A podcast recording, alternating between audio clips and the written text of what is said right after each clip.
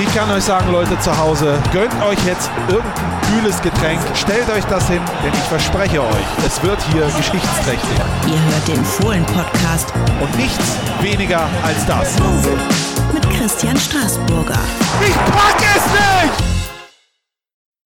Einen wunderschönen guten Tag und ganz herzlich willkommen, meine sehr verehrten Damen und Herren. Liebe Fans der einzig wahren Borussia, da sind wir, der Mediamarkt Fohlen Podcast, der Talk.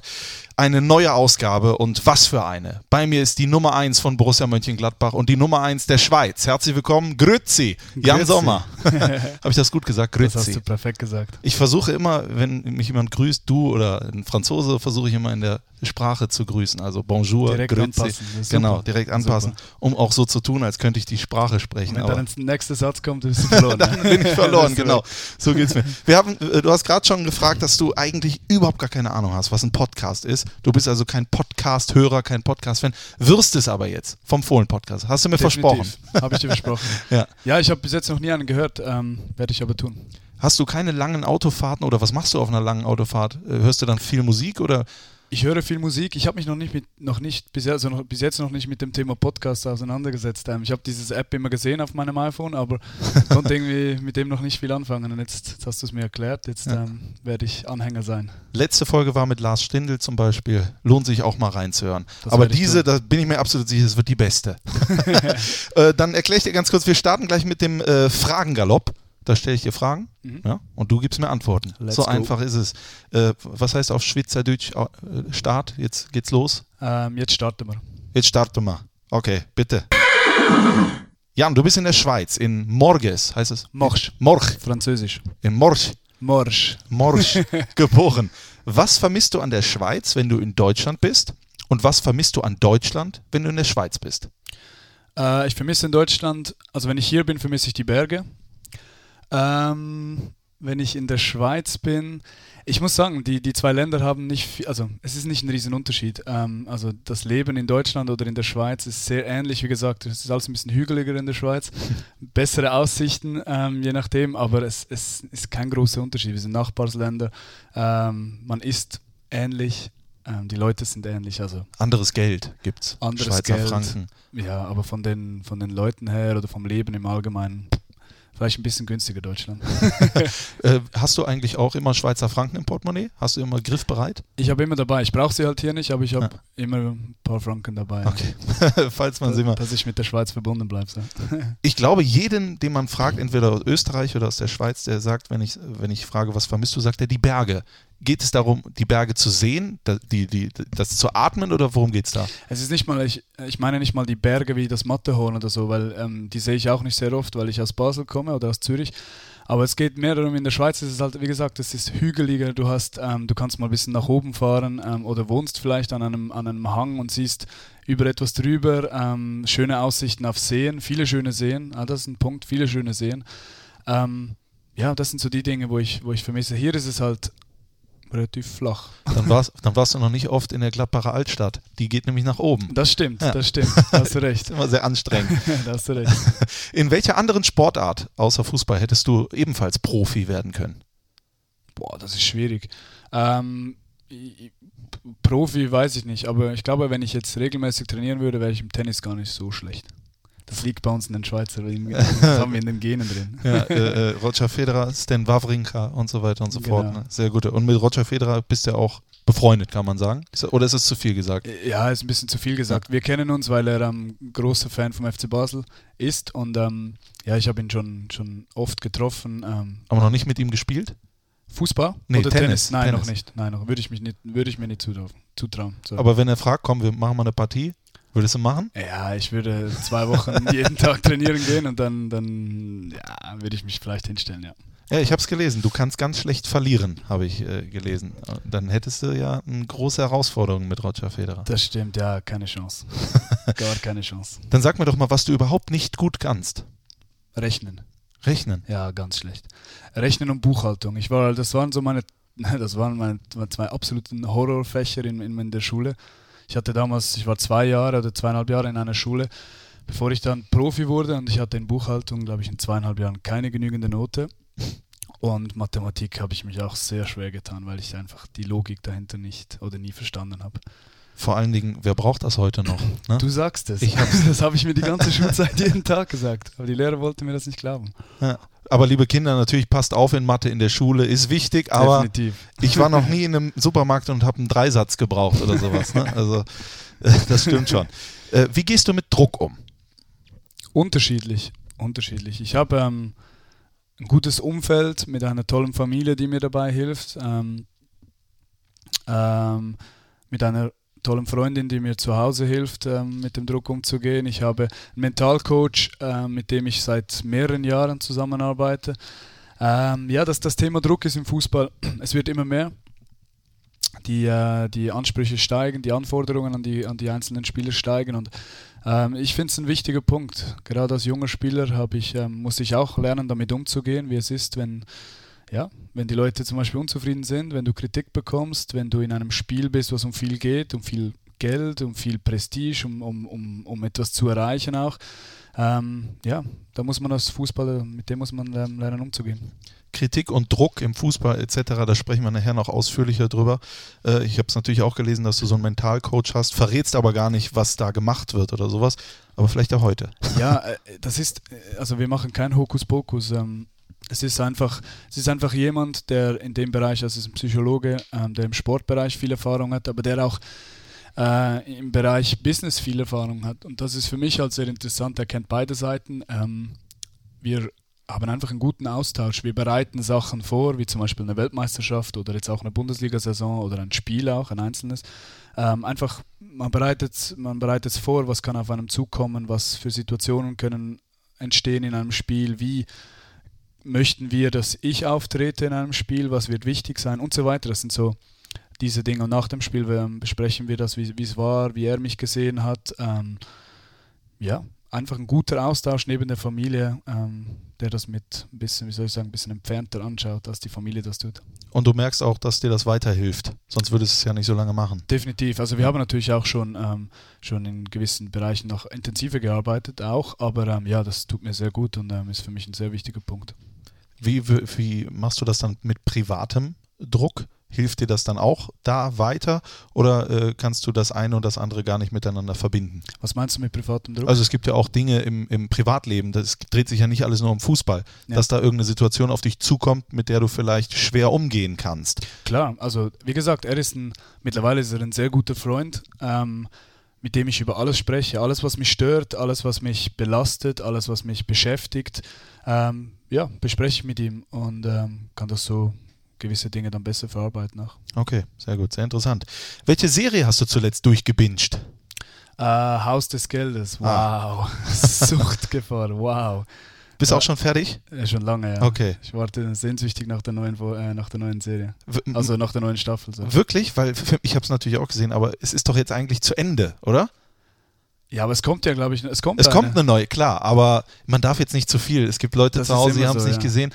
Aber ich habe das Gefühl, ich bin sehr gespannt, ob die das in die dritte Staffel über transportieren. Ich war voll drin. Das war Wahnsinn, oder? Boah, ich war ja. voll drin. Also können wir euch nur äh, ans Herz legen bei Netflix, Definitiv. Haus des Geldes, Unbedingt. sensationell gemacht. guckst du dann die Serien eigentlich auf Deutsch oder wie, guckst du auf Englisch? Ähm, Spanisch? Ich, ja, nein, ich schaue sie auf Deutsch. Ja? Ich weiß, dass sie auf Englisch äh, viel authentischer sind oder auf Spanisch jetzt auch. Diese Serie, aber ähm, ja, es geht mir dann manchmal einfach zu schnell. Ja, das kenne ich. Wie hat sich das Torwarttraining mit dem neu dazugekommenen Torwarttrainer Stefan Krebs verändert? Ja, es ist ähm, natürlich ganz was anderes. Jeder ähm, Torwarttrainer hat einen eigenen Stil, ähm, den er mitbringt und jetzt mit Stefan Krebs auch ein neuer Charakter, neuer, neuer Stil ähm, vom Torwarttraining und äh, mir macht das sehr viel Spaß. Ähm, wir trainieren sehr intensiv, wir arbeiten sehr in die Details auch und probieren von Wochenende zu Wochenende einen Schritt äh, weiterzukommen und ähm, mir macht das sehr viel Spaß. Borussia Mönchengladbach ist für mich ein toller Verein mit tollen Fans. Kurz und knackig. Wann hast du das letzte Mal geweint und warum? Das letzte Mal geweint. Ähm, ich glaube, also es ist noch nicht so lange her. Ähm, da hatten wir in der Familie einen Fall, äh, ja, der mich zum Weinen gebracht hat. Alles klar. Facebook, Twitter, Instagram, Social Media. Mhm. Was ist das für dich? Was machst du damit? Sind, äh, sagen wir so, ich finde es heutzutage ist ein wichtiger äh, es ist ein Bestandteil vom, vom Geschäft, wo wir drin sind, im Fußball. Ich glaube, es gehört einfach dazu. Äh, ich bin, doch, ich bin, mittlerweile bin ich ein Freund davon, wenn man es wenn man's, wenn man's positiv nutzen kann, wenn man den Fans damit vielleicht etwas geben kann, wo, wo sie nicht in den Zeitungen lesen können oder nicht äh, von, äh, aus Trainingsfotos oder so, sondern es ist ein bisschen mehr, es ist ein bisschen äh, ein Austausch mit Fans auch. Das finde ich ein sehr positiver Punkt.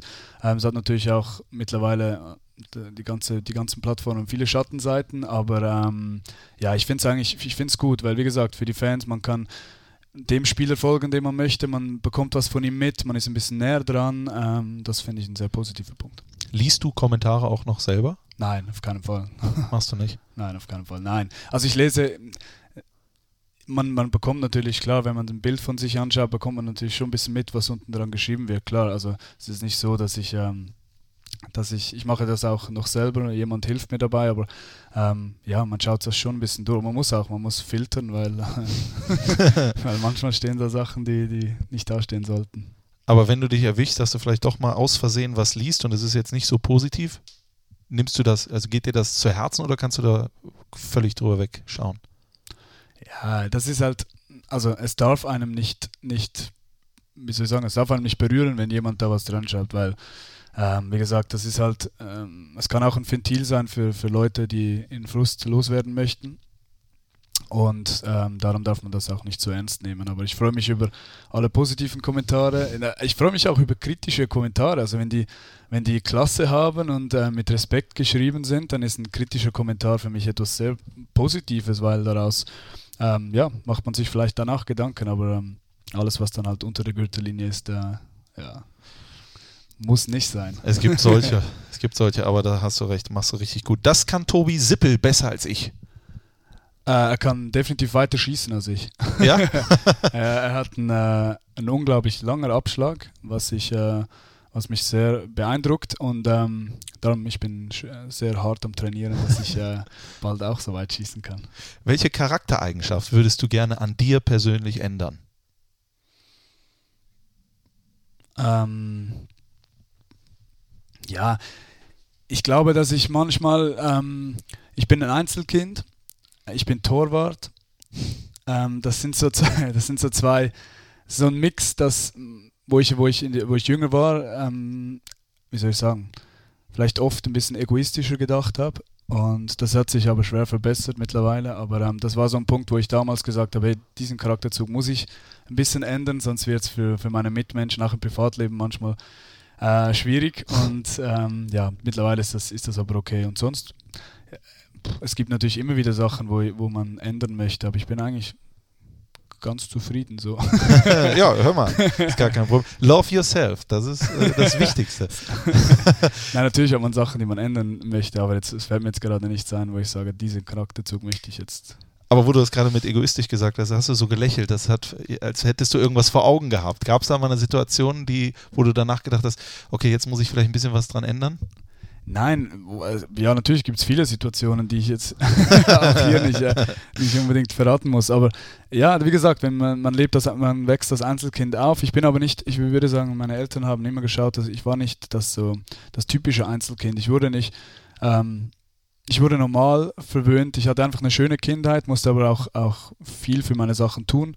Ähm, musste auch hart arbeiten für die, für die Dinge, die ich zum Beispiel dann bekommen habe. Also, ähm, ja, und dann Torwart ist halt auch eine, eine Position, die eher egoistisch ähm, ist, weil du halt so, du bist immer für dich alleine, du hast einen eigenen Coach und so weiter. Und das ist vielleicht ein Mix, der, der dann für, für jemand, mit dem man im Privatleben zusammenlebt oder auch für Familie manchmal so ein bisschen äh, ja, schwierig sein kann. Aber ich meine, schwierig kann auch spannend sein. Ne? Definitiv. äh, vielleicht hätte ja vom Charakter ja tatsächlich auch Tennis gepasst am Ende. Ist ja auch Siehst ein Einzelsport. So schließt sich der Kreis. Über wen oder was kannst du sehr gut lachen? Oh, ich, ich lache, also ich lache unglaublich gerne.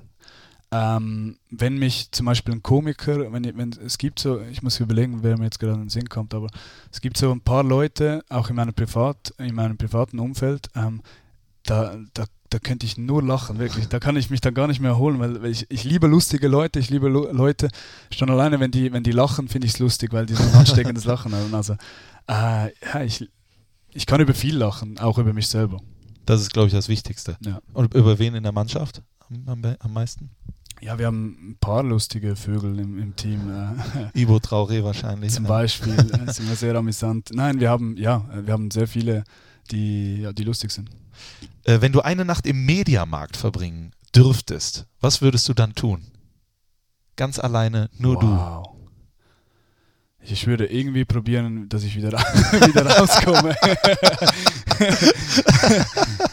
ja, das ist eine es- sehr gute Antwort. Was kann man im Mediamarkt machen in einer Nacht? Man kann Fernsehen schauen. Puh, schwierig. ich glaube, ich würde so schnell wie möglich wieder, wieder rauskommen. Hör mal, die, An die Antwort ist hervorragend. Äh, wie ist deine, vielleicht muss ich zu der Frage dazu äh, sagen, wir haben gerade bei uns äh, in der Presseabteilung eine Praktikantin, äh, Michelle Wassenhofen, das ist die Nummer eins der Frauen hier bei Borussia Mönchengladbach und die hat mit mir ein bisschen das vorbereitet, das Gespräch mit Jan Sommer, weil ich will natürlich auch wissen, wie denkt so ein Torhüter. Und äh, sie hat eine Frage äh, äh, gestellt, die sie interessiert. Wie ist deine Herangehensweise an einen Elfmeter? Entscheidest du dich vorher schon oder schaust du auf den Spieler? Wie machst du das? Gute Frage. Ähm, alle Fans, die jetzt wahrscheinlich zuhören, denken sich, boah, der hat ja schon lange keine Elfmeter mehr gehalten. Stimmt. ähm, nein, das Elfmeter ist so, Elfmeter ist so eine Sache. Ich glaube, es hat beim Torwart viel mit Selbstvertrauen zu tun. Es hat beim Torwart viel mit, mit dem Gefühl zu tun. Ähm, es, ist, es, ist auch, es hat viel mit Psychologie zu tun. Es ist echt so. Also, wenn du, die, wenn du ein Torwart bist, der die letzten, von, von den letzten vier Elfmetern drei gehalten hat, dann stehst du beim nächsten Elfmeter, du stehst ganz anders im Tor. Du, du, keine Ahnung, deine Vibes, die gehen so zu deinem Spieler rüber und der weiß eigentlich schon so, oh, das wird echt schwierig. Ähm, und dieses Gefühl muss, muss man sich erarbeiten, indem man gute, gute ähm, Erfahrungen mit Elfmetern gehabt hat. Ich meine, ich hatte in Basel eine Zeit, da, da habe ich viele Elfmeter gehalten und irgendwann mal war ich da im Tor und ich habe gesagt, ey, pff, schieß, äh, schieß wohin du willst, ich, ich halte ihn sowieso. Und man trifft auch dann sehr, meistens die richtigen Entscheidungen. Ähm, man probiert ein bisschen auf den Spieler zu schauen, wie er sich bewegt, wo er hinschaut, wie er mit dem, ja, wie er Anlauf nimmt und so weiter und dann, und dann trifft man eine Entscheidung und klar schaut man sich die Spieler, äh, die äh, letzten Elfmeter der Spieler auch an, aber am Schluss ist es ein bisschen Glück und eine gute Entscheidung und dann muss man einfach unglaublich schnell sein. Jetzt mal auf gut Deutsch, kotzt es dich an, dass du jetzt schon lange keinen mehr gehalten hast für Borussia Mönchengladbach? Das glaube ich, Ich doch bin, schon, oder? ja, ich bin sehr ehrgeizig mit mir selber. Ich bin auch, ich habe hohe Ansprüche an mich selber, natürlich. Ich möchte, ähm, ja, wie gesagt, Elfmeter ist nicht so, dass ein Torwart jetzt den einfach halten muss, so ist es nicht, aber ich probiere es. Ähm, ich, ich arbeite auch daran, also ich trainiere ähm, an den Situationen auch und ähm, ja, probiere Als- den nächsten zu halten. Ich glaube, als Torwart kann man bei einem Elfmeterschießen gar nicht verlieren. Also es gibt ja auch so, äh, die sind ja auch manchmal so geschossen, da kannst du ja nichts machen. Ne? Das stimmt. Äh, Nur das bringt dir am Schluss nichts, wenn du das Spiel verloren hast. Das bringt nichts. Wegen dem Elfmeterschießen hast du es verloren. Also du möchtest jetzt einfach gewinnen und da musst du halt vielleicht mal einen Elfmeter halten. Dann. Der nächste am Samstag in Augsburg, den hellste, Zum bin ich mir sicher. Und dann guckst du nach oben, da sitze ich dann irgendwo und da grüßt du mich. Perfekt. so machen wir das. Äh, welchen Film hast du zuletzt im Kino gesehen? Oh, ich war schon ewig nicht mehr im Kino. Warum geht ihr nicht mehr ins Kino? Ja, eine traurige Geschichte. Stimmt. Okay. Warum? Also nein, ich habe so, hab ja, keine ja. traurige Okay. Geschichte, aber es ist, es, es ist traurig, dass Ich man dachte, dir hat da mal jemand Popcorn geklaut oder so, deswegen gehst du nicht mehr. Ähm, ich war schon lange nicht mehr da. Ich habe, ähm, ähm, ich liebe eigentlich Kino, weil ich, ich liebe die Kinoatmosphäre. Man geht so, man freut sich. Das ist cool. Muss ich wieder mal tun. Ja. Ja, aber wo gehst du denn mit deiner Freundin sonst hin? Führ sie doch mal ins Kino aus. Hast du, aber weißt du, im Kino, da ist halt, ich finde es nicht so ein Date Night im Kino. Und sitzt man nebeneinander und schaut einen Film. Ja, man kann Händchen halten. Man Vielleicht mal so Händchen halten. gähnen und, äh, und dann den Arm. Den Klassiker. Ja, der Klassiker. Der Klassiker. Ja. Stimmt, aber, man kann nicht, ich quatsche eben gerne. Ach so. Also weißt du, ich, gerade wenn man so, ich bin halt viel unterwegs, ich bin, wir, wir reisen viel. Ähm, jetzt waren wir, keine Ahnung, drei Monate unterwegs für die, für die WM mit Vorbereitung und so weiter. Ähm, und dann, wenn ich, wenn ich mal zu Hause bin und ähm, wir, meine Freundin und ich haben Zeit, dann, dann quatschen wir einfach auch gerne, setzen wir uns an den Tisch, eine Kerze in die Mitte, ein schönes Steak auf dem Teller und, und quatschen. Ja, hör mal. ein Glas Wein und Solange ihr glücklich seid, ist doch alles gut. siehst du. Das ist die Hauptsache. Du hast die Möglichkeit, ein Spiel in deiner Fußballerkarriere noch einmal zu spielen. Welches wäre es? Ähm, boah, da gibt es ganz viele. Da gibt's echt, also ich würde die ganze komplette Weltmeisterschaft noch einmal durchspielen. Jetzt die gerade vergangen, noch, ne? Auch noch zweimal und dreimal. ähm, ja, da gibt es da gibt's ganz viele. Wir hatten mit Basel damals so, das ist halt ein Unterschied, weil mit Basel waren wir so ein Schweizer Verein, der in der Champions League gespielt hat, wo, ja, wo wir, wir haben einmal, was waren wir da im, im in der Gruppenphase mit Manchester United, wo wir Manchester United rausgeworfen haben. Das ist so ein Moment, wo so wow ist für, für die Schweiz. Das ist wow. Da waren wir im Achtelfinale, dann haben wir ähm, in der Europa League damals gegen Tottenham im Viertelfinale sind wir weitergekommen, da waren wir im Halbfinale. Also auch wow für, für, für die Schweiz. Ich meine auch die Champions League-Kampagne mit Borussia Mönchengladbach. Äh, das sind alles Spiele, die, die würde ich dir sofort nochmal spielen. Aber gibt es ja nichts, wo du schweißgebadet nachts aufwachst und von träumst, meine Güte, das will ich nochmal, weil das hätten wir eigentlich gewinnen müssen, wo vielleicht Auch- was auch- Negatives war oder so. Auch ganz viel. Also Ja. auch hier mit, mit Gladbach hatten wir ein paar Momente, die, die sehr schwierig waren. Halbfinale gegen Leverkusen, ähm, Europa League gegen Schalke. Ja, das war echt. Ähm, ja, das sind so Momente, die, ja, da brauche brauch ich dann auch nach so einem Ah, Spiel so ein paar Du meinst Tage. vorher das Halbfinale gegen Frankfurt. Genau. Genau, du Ah, hast Leverkusen. sorry, tut mir leid. Aber gegen Frankfurt. Leverkusen sind wir letzte Saison. Aber da haben wir jetzt Nein, die Möglichkeit. Sorry, Frankfurt habe ich Ja, gemeint. Ähm, genau. Das sind so Momente, da brauche ich dann auch nach so einem Spiel so ein paar Tage, bis ich wieder, bis ich wieder cool down bin. Die haben wir alle gebraucht. Genau. Was ist dein größtes Laster? Mein größtes Laster. Äh, ähm, sagen wir mal, kann Schokolade sein. Kann. Ist aber nicht. Ja, Muss äh, aber nicht. Ja, bist sehr ich bin, ich bin diszipliniert, sehr, ne? Ich bin sehr, ich, ich, Ich habe dir eine Cola dahingestellt. Ja, die, die wird voll bleiben. Stelle ich direkt weg. Ja. Nein, ich habe, ähm, ich liebe, ich liebe Schweizer Schokolade, klar. Ähm, esse sie unglaublich gerne. Mach's nur einfach sehr wenig. voll unlogisch, weiß. Ja, Aber du musst egal. doch mal leben, Junge. Ja, ich Leb lebe, doch ich mal. lebe, ich lebe gut. Ja. Ich lebe gut, aber im, meistens ohne Schokolade. Aber gibt immer wie, mal wieder Tage, wo ich reinhaue. Wann hast du dich äh, zuletzt richtig überfordert gefühlt? Ähm, ich glaube, das war in meiner Schulzeit, wo ich mich überfordert gefühlt habe. Ich meine, da, dass ich hatte, also ich hatte, wie soll ich sagen, ich war ein ordentlicher Schüler. Ähm, die Lehrer haben mir, das war witzig, das habe ich ungefähr dreimal erlebt. Die Lehrer haben mir immer gesagt, hey, ganz ehrlich, wo ich dich das erste Mal gesehen habe und dir das erste Mal die Hand gegeben habe, habe ich gedacht, boah, also der, der wird keine Probleme haben. Das war meistens die Mathe, der. Ähm, und danach haben sie mir gesagt, und danach, nach so einem Jahr, habe ich gedacht, oh shit. shit. Aber ähm, überfordert, ja, Fußball, Schule in Verbindung, äh, viel unterwegs, ähm, vom, von der Schule ins Training gerannt und so weiter. Also das war so, das war so eine Zeit, wo ich ähm, schon ein bisschen überfordert war mit der ganzen Situation, aber meine Eltern haben mir da viel geholfen. Ähm, auch die Schulen und Fußball waren immer sehr, sehr offen für meine, für meine Bedürfnisse und haben mich Fußball spielen lassen und das war gut. Ja, wäre ich auch mal so talentiert. Ich musste leider zur Schule immer und immer durchziehen und ja, das war nicht schön.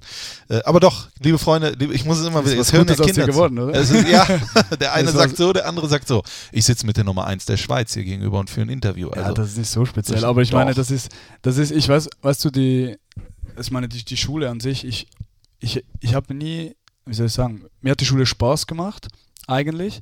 Ähm, es gab einfach ein paar Fächer, wo ich einfach nicht, nicht gecheckt habe. Und ähm, ich habe, aber ich habe dann, ich war dann auch so, ich habe Nachhilfeunterricht genommen. Zum Teil die Lehrer selber haben mir Nachhilfeunterricht genommen. Ja, in gewissen Fächern hat es genützt, in gewissen weniger. Aber wie gesagt, Schule ist Schule. Ja. Muss sein. die haben wir Gott sei Dank hinter uns gelassen, die Schule. Welche Eigenschaften schätzt du an Menschen im Besonderen? Ähm, Ehrlichkeit. Ähm, ich liebe, wenn, wenn, wenn Leute genießen können oder wenn, wenn Leute noch so auch so einfache Dinge schätzen und, und genießen. Ähm, ja, Das ist doch schon mal was. das ist schon viel. Wir haben den Fragengalopp durchgaloppiert, aber die letzte Frage ist immer, welcher Song ist dein aktueller Lieblingshit? Jetzt hast du mir drei aufgeschrieben. Was würdest du davon sagen, hörst du aktuell am liebsten? Kennst du niemanden? Ah, doch, doch. Ich kenne natürlich Bruce Springsteen, kenne ich. Kenn, ja, das, Ja, den kenne ich. Die anderen kennst du nicht, ja? Hm, ich weiß es nicht. Musst du dir unbedingt anhören. Also im Moment finde ich äh, Xavier Rudd finde ich, ähm, finde ich super. Ist ein Australier, der, ähm, der ähm, Gitarre spielt, äh, eine kleine Band hat, ist jetzt im Moment auf Australien-Tour, kommt aber bald nach Europa. Oh. Ich werde da sein.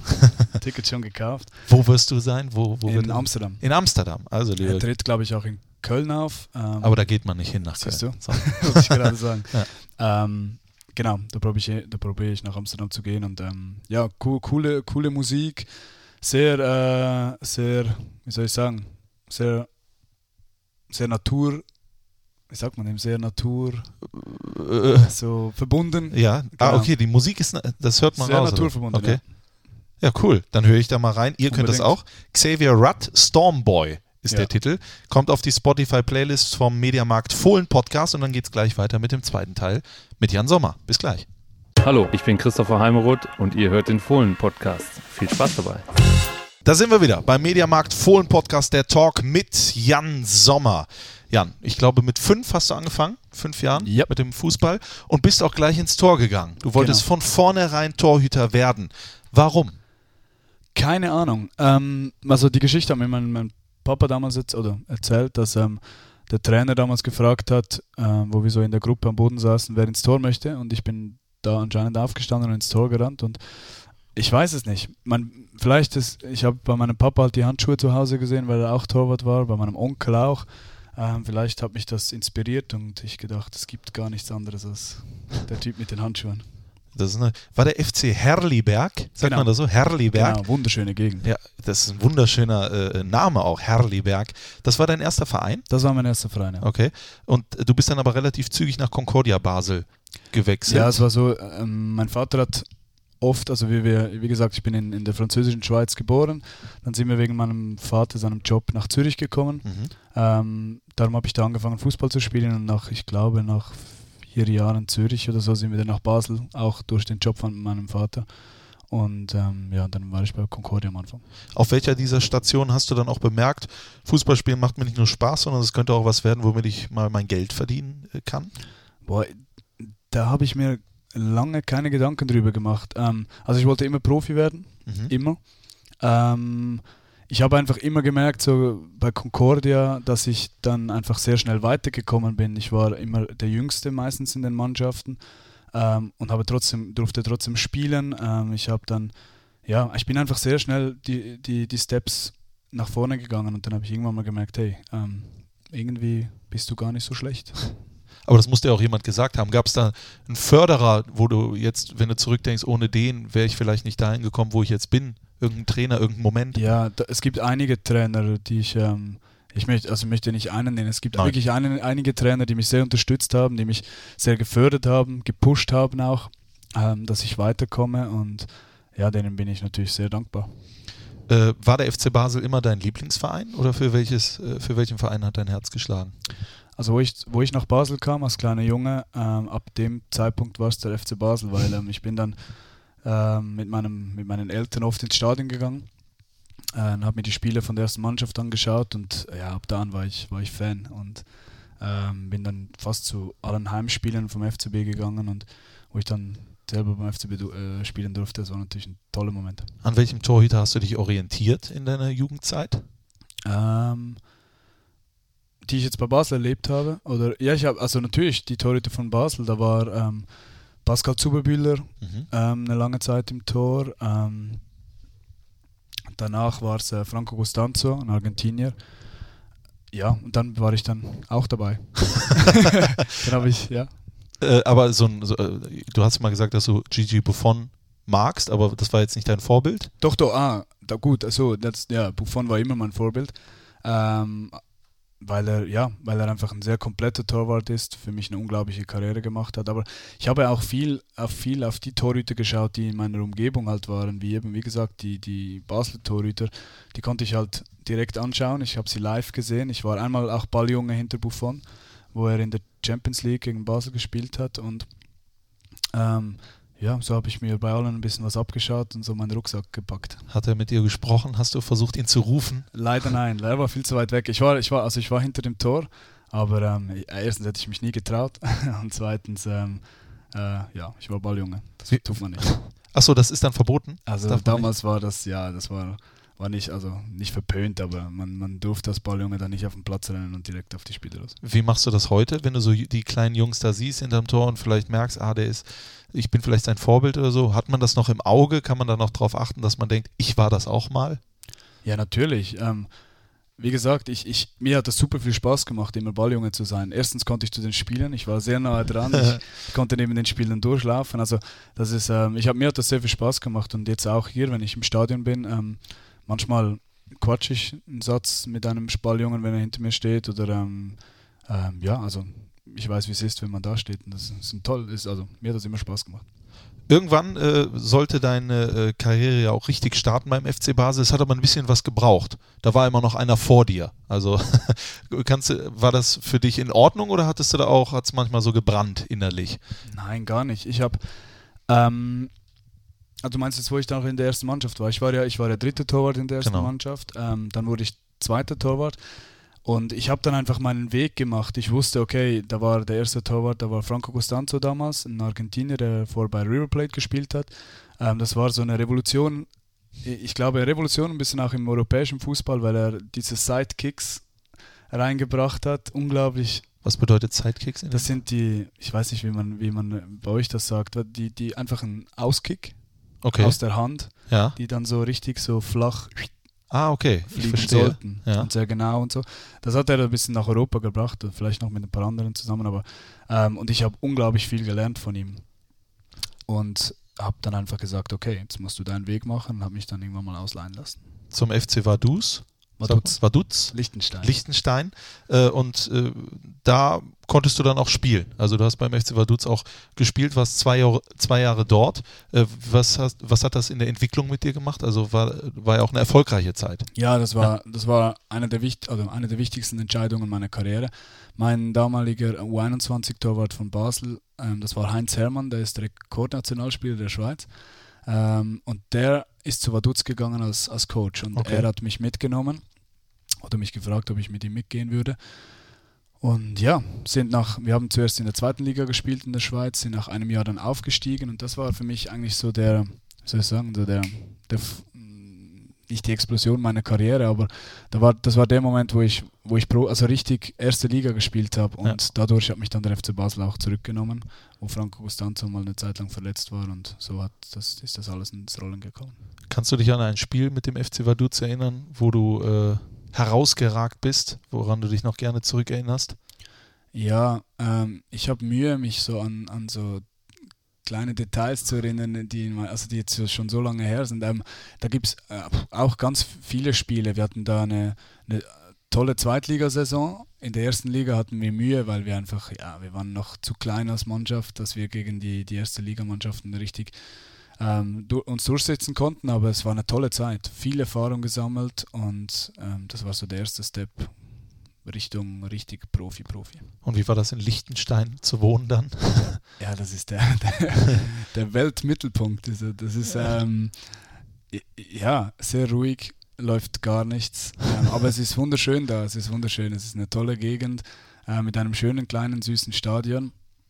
Und ich habe da auch mit, da war ich 17 und habe das erste Mal alleine gewohnt. Das erste Mal musste ich kochen und so weiter. Also das sind so alles Momente, die mir in meinem Leben sehr viel gebracht haben. Ist es dir denn schwer gefallen, dann von zu Hause auch wegzugehen? Oder wusstest du, ich muss, um folgende Dinge dann zu Äh, Ich erreichen? hatte, ich hatte einfach wirklich nur das Ziel vor Augen. Und ich, klar, natürlich ist es immer schwer. Ich meine, wenn man mit 17 von den Eltern so richtig auszieht, ist das am Anfang nicht einfach. Ich glaube, auch für die Eltern war das nicht, also für meine Eltern war das nicht einfach, aber das, ja, ich wollte Fußballprofi werden und da gibt es da gibt's entweder, entweder Vollgas oder nicht.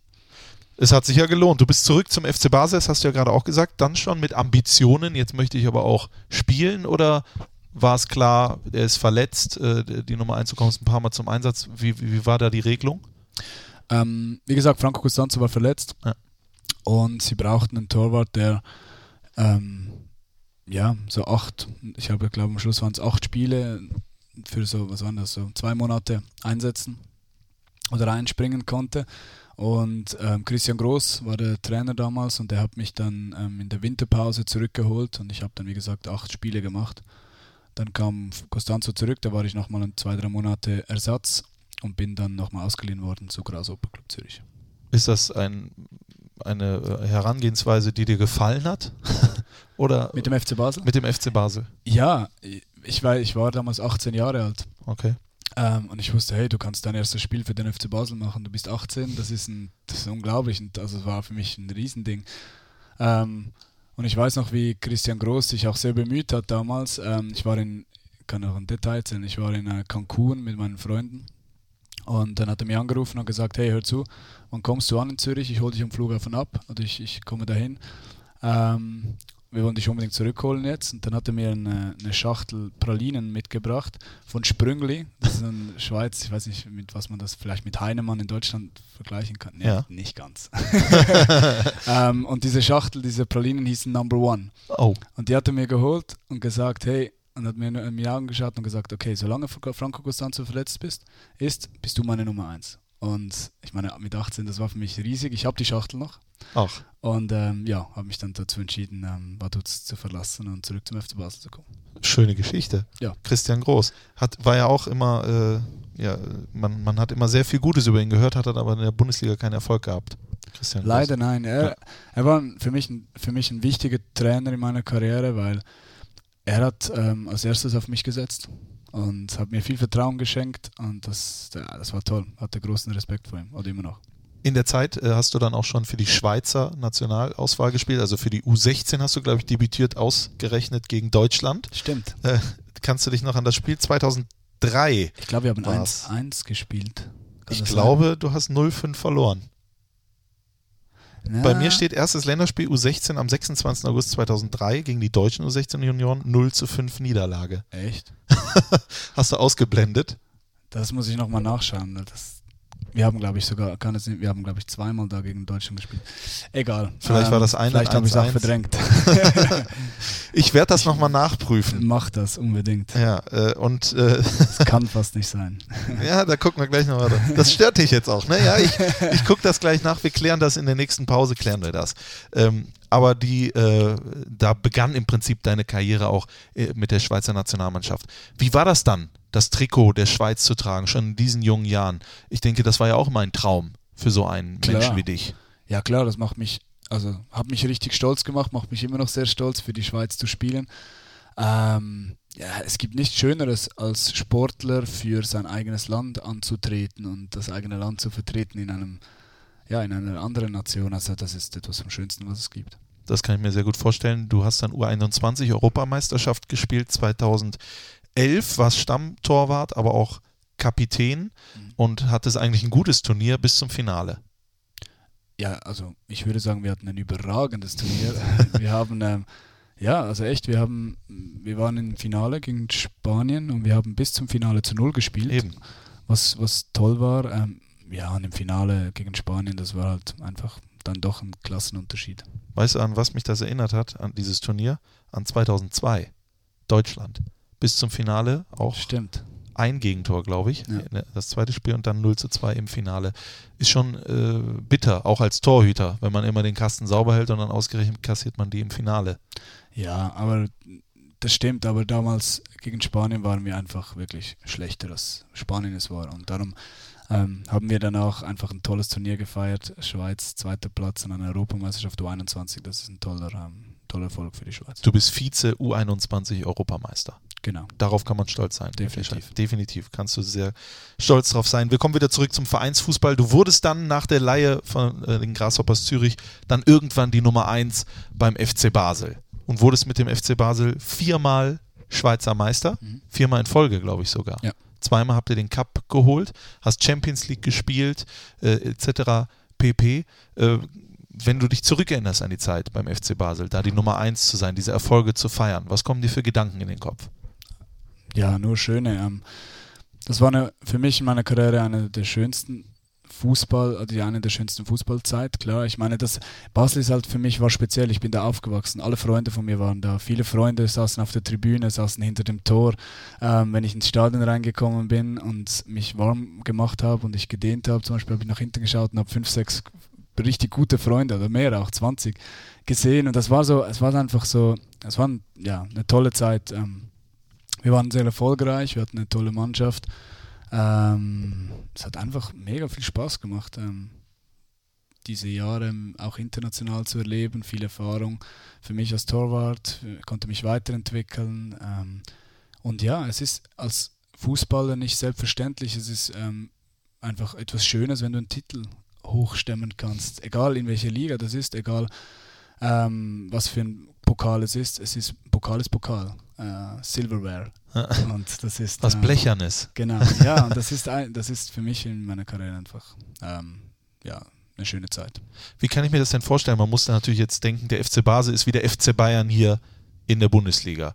Also jeder jagt im Prinzip den FC Basel. Es ist der, der Club in der Schweiz. Äh, man kann ja als Torhüter, sage ich mal, nicht immer viel gewinnen. Also da kommen ja nicht viele Torschüsse äh, drauf. So wie, wie hast du es geschafft, dann auch immer 100% konzentriert zu sein, mit der Situation umzugehen? Hm, Es ging eigentlich noch. Ich habe relativ viel zu tun gehabt, ähm, auch beim FC Basel. Ähm, ich meine, auch der Torwart, der beim FC Bayern im Tor steht, also ob das jetzt Manuel Neuer war oder Ulreich, die hatten ja auch immer wieder ordentlich was zu tun. Also so, so, ist, es, so ist es nicht. Ähm, aber ja, wenn du Spiele hattest, die, die- wo du weniger zu tun hattest, ähm, ja, lernst du damit umzugehen, konzentriert zu bleiben, drin zu bleiben. Ähm, und wenn dann halt einer kommt in der 70. dann bist du ready. So wie Oliver Kahn damals. So wie Oliver Kahn damals. So wie viele, also auch wie Manuel Neuer bei Bayern, wie, wie Ulreich das auch gut gemacht hat. Also wie viele Torhüter heutzutage, das, da- das lernt man und ähm, ja, das ist dann auch die Klasse eines Torwarts, wenn du halt nichts zu tun hast in 80 Minuten, dass du halt den, den fast Unhaltbaren in der 80. herausfischst. Es gab aber auch bittere Momente mit dem FC Basel, auch in der Champions League, ich glaube gegen FC Bayern. Die höchste Niederlage war es 0 zu 7? Das Oder? waren 0 zu 7. 0 genau. zu 7. Ja, also ich muss, ich muss dazu sagen, allgemein international, man darf, man, das wissen viele in Deutschland auch nicht, weil man das gar nicht so wahrgenommen hat. Aber wir hatten mit, mit Basel, ich meine, wir waren im Europa League Halbfinale. Ja. Wir waren im Achtelfinale zweimal in der Champions League und da hatten wir gegen Bayern ähm, zu Hause 1 zu 0 gewonnen, was schon unglaublich war. Aber das Und hat die auch dann, ähm, angestachelt. Das hat die ein bisschen angestachelt. Ja, dann sind wir nach München gekommen und dann war es halt, ähm, wie soll ich sagen, bitter. Es war, war heftig, ja, es war heftig. Es war aber auch nicht das erste Mal, dass du sieben Gegentore kassiert hast. Erinnerst du dich noch an das davorige Mal? Ich Jetzt haben wir es ja, du hast es ja schon gesagt, dass du nicht so gut äh, mit dem Rückblicken bist. Es war 14. September 2008 mit dem FC Vaduz zu Hause 1 zu 7 gegen, äh, äh, gegen Zürich. Ne? Oh, ja, das kann, ja, kann sein. Das heißt, oder, oder um es jetzt mal, warum ich überhaupt frage, Niederlagen, äh, sind das Dinge, die du schnell abschließt, die du äh, beiseite legst, oder ist das noch etwas, was dich lange beschäftigt? Es kommt ganz drauf an, je nach, je nach Situation halt. Ähm, meistens, wenn es eine, wirklich eine harte Niederlage ist, wo du sagst so, wow Mann, dann ähm, brauche ich schon so zwei, drei Tage einfach um das, einfach das muss man verarbeiten, die Enttäuschung und äh, man hat viele Gedanken im Kopf, was man vielleicht selber besser machen hätte können, was aber auch als Mann, was man als Mannschaft besser hätte machen können. Und, ähm, ja, da bra das, das braucht man schon ein paar Tage, um das zu verarbeiten. Wann hast du beim FC Basel gemerkt, dass dein Weg dort zu Ende ist, dass du alles erreicht hast, was du erreichen konntest? Ja, ich habe dann irgendwann einfach das Ziel gehabt, oder ich, hab, ich hatte immer das Ziel, mal ins Ausland zu gehen, mal noch ähm, eine andere Liga zu sehen als, als die Schweizer Liga. Ich meine, wie gesagt, Schweizer Liga, die ist, die ist toll, die ist ähm, auch der FC Basel ist ein toller Club, aber ich habe dann irgendwann mal gesagt, hey, mein Ziel ist es mal noch, noch einen Step, Step mehr zu machen, ins Ausland zu gehen, in eine größere Liga zu kommen und ähm, das hat dann zum Glück geklappt. Warum ist für die Schweizer, vor allen Dingen für die Schweizer Torhüter, die Bundesliga immer dann so attraktiv? Das kann ich nicht sagen. Das muss jeder immer für sich. Gibt ja selber- einige. Ja, das stimmt. Ähm, weil die Bundesliga halt auch den Schweizer Torhütern ähm, oder gute Erfahrungen mit Schweizer Torhütern gemacht hat und die Clubs den Schweizern auch die Chance gibt, ähm, oder ja, gibt, ähm, sich hier zu zeigen und hierher zu kommen und das ist für uns natürlich für uns toll. Und wir sind auch für wir, also die jetzt na- nachher gekommen sind, für uns war es wichtig, dass ein Benalio vor tolle Arbeit hier geleistet hat. Ein Jörg Stiel war hier, der tolle Arbeit geleistet hat. Und das ist, die haben so den Grundstein dafür gelegt, ähm, dass, ja, dass wir nachher auch nach Deutschland kommen konnten. War denn Deutschland auch immer dein erklärtes Ziel oder hat es sich einfach nicht anders ergeben? Ich glaube, ich gehe mal davon aus, dass es noch ein, ein oder anderes Angebot gab neben Borussia Mönchengladbach. Ja, für mich war immer wichtig, ähm, jetzt mal abgesehen vom, vom Land, so einfach, dass, dass das Gesamtpaket ähm, stimmt. Dass äh, erstens klar Club, ähm, Philosophie des Clubs, Tradition, Stadion, Fans, äh, ja, ähm, Stil, wie man spielen möchte, Coach, Torwarttrainer, Leben, ähm, neben, abseits vom Fußball. Also das sind alles so Punkte, die das gi- gi- gibt dann so ein Gesamtding ähm, und das muss einfach passen. Und damals, als du zu Borussia gekommen bist, was gab es da noch für Optionen? Ähm, pf, weiß ich gar nicht mehr genau. Doch. Weiß ich gar nicht mehr genau. Ich habe ich hab mich dann relativ schnell mal nur noch mit der Borussia beschäftigt, weil, weil äh, mich die, die Gespräche damals mit den Verantwortlichen beeindruckt haben, weil ich gemerkt habe auch, ähm, dass man mich wirklich will und dass nicht nur der Trainer mich möchte, sondern dass der ganze Club mich gerne haben möchte. Und dann war eigentlich die Entscheidung, dann ist relativ früh gefallen und die war eigentlich relativ schnell klar. Was war für dich das wichtigste Gespräch? Findet das statt am Ende mit dem Trainer? Oder ist es vorher schon mit Max Eberl? Ja, ich habe ähm, ich hab vorher schon mit Max Ebel, mit ähm, Steffen Korell ähm, und mit den Schippers ähm, Gespräche gehabt, auch in der Schweiz. Sie, hatten, sie haben auch die Hügel sehr schön gefunden und ähm, ja, und das sind so die, einfach die Gespräche, wo, wo man hört, was, was, wie ist die Planung des Clubs, ähm, warum möchte man, möchte man mich haben, weil, weil sie damals gefunden haben, hey, der passt super in das System rein, was wir spielen wollen. Wir wollen Fußball spielen, wir haben, also sie hatten, ähm, oder ihr habt ja damals einen Torwart gehabt, der auch unglaublich gut mit den Füßen ähm, äh, ist, war oder ist. Und ähm, das hat mich, das hat mich, ähm, soll ich sagen, das hat mich angespornt, diesen Challenge anzunehmen und äh, darum habe ich dann mich relativ schnell entschieden. Und wie du dann zu Borussia Mönchengladbach gekommen bist, wie du das Ter Stegen-Erbe angegangen bist, etc. pp., das klären wir gleich. Mhm. Jetzt machen wir aber erstmal eine kurze Unterbrechung und dann sind wir gleich wieder zurück im Mediamarkt Fohlen Podcast mit Jan Sommer. Lieblingsverein oder Lieblingsclub? Hauptsache, ihr habt Spaß. Jetzt kostenlos Mediamarkt Clubmitglied werden und von vielen Vorteilen profitieren. Wir sind stolzer Partner von Borussia Mönchengladbach. Mediamarkt. Der Mediamarkt Fohlen Podcast, der Talk mit Jan Sommer beginnt mit einer öffentlichen Entschuldigung an Jan Sommer. Oh yes. Es gab in der Tat zwei U16-Länderspiele, einmal ein 0 zu 5 und einmal ein 1 zu 1. Und Jan hat beim 1 zu 1 debütiert. Kannst und du dich beim noch mal 0 zu- entschuldigen? Ich möchte mich entschuldigen. Wie sagt man das auf Schweizerdeutsch? Ich, ähm, ich entschuldige mich. Ich entschuldige mich. So, Ja. an- angenommen. Ja. Ich habe ein Sprachtalent, oder? Ich könnte auch. Definitiv. Ja, definitiv. Hervorragend. So, äh, kommen wir wieder zu den wichtigen äh, Dingen und die sind ja, die heißen natürlich Borussia Mönchengladbach. Der größte Verein der Welt, der beste Verein der Welt, mit der besten Nummer 1 der Welt. Äh, du bist äh, gekommen und hattest die große Aufgabe, den sehr beliebten Marc-André Ter Stegen, der auch hervorragend gehalten hat. Nicht umsonst ist er zum FC Barcelona gewechselt. Du hast vorhin schon gesagt, dich hat gereizt, diese, äh, diese Challenge an, anzunehmen. War es denn schwierig von, äh, von Beginn an oder wurde es eine leichte Sache oder wurde es dir leicht gemacht, besser gesagt? Also vom Verein her, also allgemein auch von den Fans, es wurde mir leicht gemacht, aber es ist natürlich klar, ähm, Marc-André Stegen war ein Eigengewächs. Das hat nochmal so, das, wie ich beim FC Basel. Ja. Ähm, also wo ich beim FC Basel weg war, mein Nachfolger hat das gleiche gemacht wie ich dann hier, Ja. vom, vom, von der Situation her. Und ja, das ist, man muss sich einfach neu beweisen. Und ich habe, für mich habe ich, ich habe mir immer gesagt, ich möchte nicht Marc-André ter Stegen kopieren, sondern ich möchte einfach, so wie er das war, auch ein guter Torhüter für die Borussia sein. Und ähm, mit meinem eigenen Stil, mit meinem Charakter und ähm, einfach mit der Mannschaft probieren, Erfolg zu haben. Und das ist uns ja dann auch ganz gut gelungen. Definitiv. Spürt man dann, wenn man aus der Schweizer Liga kommt, klar, alle, alle, bei allem Respekt, aber die Bundesliga hat ja nat- natürlich nochmal eine andere, äh, äh, ein anderes Niveau. Spürt man das als Torhüter? Kommen die Schüsse dann härter, präziser oder wie kannst du das vielleicht einem Laien wie mir erklären?